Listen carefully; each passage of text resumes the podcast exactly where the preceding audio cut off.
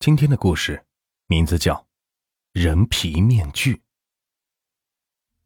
有人说尸油可以美容，你听说过吗？那你相信尸油可以美容吗？据说清朝康熙年间，在扬州城外住着一户三口之家，老汉姓刘，有一个老伴和一个年方十八岁的女儿。且说。这刘老汉的女儿，年方十八，本已经是到了出嫁的年纪，可是却没有人上门提亲，这可是急坏了刘老汉两口子。这要说问题在哪儿，怪就怪在刘老汉的女儿小翠，原本长得是十分俊俏，可惜眉清目秀的脸上，怎奈是长出了巴掌大的一块胎记，这样看起来确实是丑陋了几分。老两口心里为女儿的婚事是着急着，可是也没有办法，整天是不住的唉声叹气。小翠看到二老为自己的婚事发愁，自己的心里也是十分的难受，有时候心里便有了轻生的念头。有一日，城里一个老财主黄老爷家的二儿子跟着一个下人到刘老汉家收账，无意间在窗户里。看到了小翠，小翠当时正一脸愁容的坐在床上发呆，这黄二公子立马是心花怒放，好生欢喜，觉得这小翠姑娘是貌美天仙，简直就是仙女下凡。见这刘老汉还不了账，这黄二公子就提议说：“这样吧，你们还不了钱，就把你女儿嫁给我好了。”这刘老汉一听。感觉是怪怪的，这自己的女儿长得有些丑陋，这黄二公子怎么会看上自己的女儿呢？于是便说：“黄公子，小女貌相欠佳，怎可配得上公子呢？”黄二公子心里都是刚才的那一幕幕，哪里还能想那么多？心里有些不悦，对着刘老汉说：“你这老头，怎可欺骗于我？”你女儿长得如此美貌，怎说欠佳呢？我是娶定了，过几天来提亲，你准备一下。说完，黄二公子不待刘老汉答话，便急匆匆而去。这一下，刘老汉心里是慌了，心想：这黄二公子该不会是脑子有病吧？怎么会看上小翠了呢？他实在是想不通这是怎么回事。其实，这黄二公子。只是看到了小翠的半边脸，正所谓犹抱琵琶半遮面，小翠确实长得漂亮，只是黄二公子没有看到另一边脸。很快，过去了一天，明天黄二公子就会来提亲了。这刘老汉心里是又喜又愁，喜的是这女儿可以嫁出去了，愁的是怕黄二公子看到小翠的胎记。刘老汉坐在家门口。不吃也是不喝，满脸的愁容。时至中午，有一老妇经过此处，看到刘老汉满脸的愁容，就问老汉：“这是所谓何事？”于是刘老汉就把昨天的事情原原本本的说与老妇。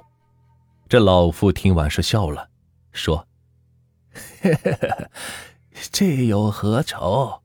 我有一法子，可保你女儿顺利出嫁。”这老汉一听，忙问：“什么方法？”只见老妇从怀里掏出一个小瓶子，说：“我有此药，要你女儿涂于脸上，保准见好。”老汉大喜，不过心里还是有些不太相信。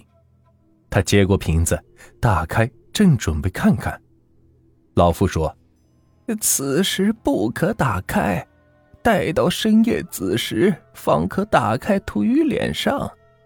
说完，老妇就离去了。刘老汉是半信半疑的回到了家，等到子时的时候，把女儿叫到了房里，将药品交于女儿的手中，告知回去立刻的涂在脸上，明日即可见好。小翠接过药回到了房。第三日，刘老汉一早就坐在院子里。心里是担心的很，要老伴去看看女儿脸上如何。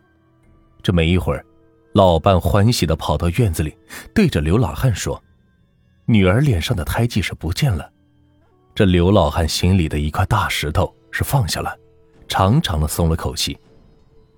中午时分，城里黄二公子迎亲的花轿到了，来的是黄府的管家。管家也看到小翠，是吓了一跳，着实为小翠的容貌是惊呆了。很快，花轿就回到了城里的皇府，拜过天地后，小翠被送进了新房。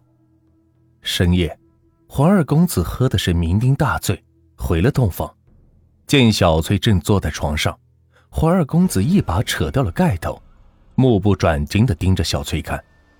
这小翠长得确实美得冒泡。这猴急的黄二公子一把搂过小翠，亲热一番。这亲热完后，黄二公子倒头便睡，小翠则是起床坐到镜子前，不停地梳着头发。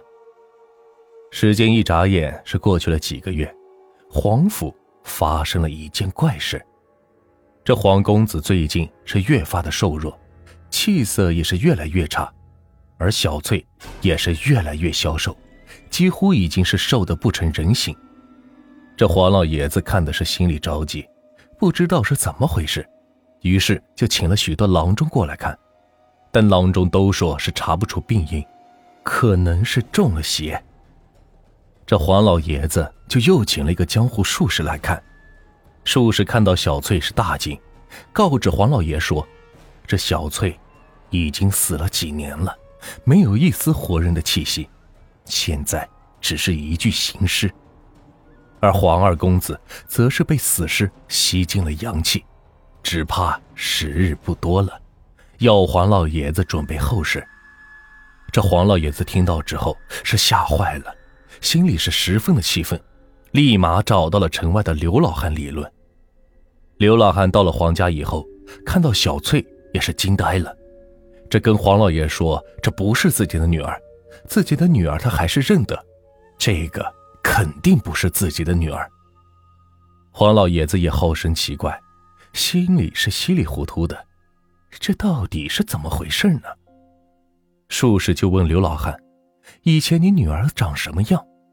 刘老汉就如实相告，并没有所隐瞒，还把老夫送药的事情告诉了术士。术士也感觉事情有所蹊跷，就问刘老汉：“那瓶药？”可还在，可否让我一看？这刘老汉就回到家，找到了药瓶，给了术士。术士打开药瓶，放在鼻子下是闻了闻，只见瓶内散发着一阵阵的恶臭。片刻，术士说：“这瓶中乃是尸油。据说尸油涂在脸上，可以使女子的容貌有所改变，甚至还能改变人的性格。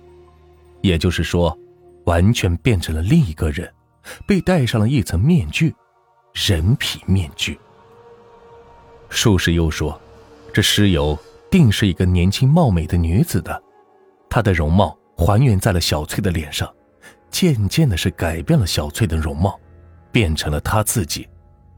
而且尸油还会不停的吸食小翠的阳气，直至小翠是越来越瘦，最后就会灯枯油尽而亡。”术士的话刚没多久，数日以后，小翠便瘦弱而死。死的时候，整个人变得仿佛是一具干尸一样。而黄二公子也是命不休矣。其实，小翠当晚将尸油涂于脸上的那一刻，这尸油的主人就侵占了小翠的身体，变成了他自己。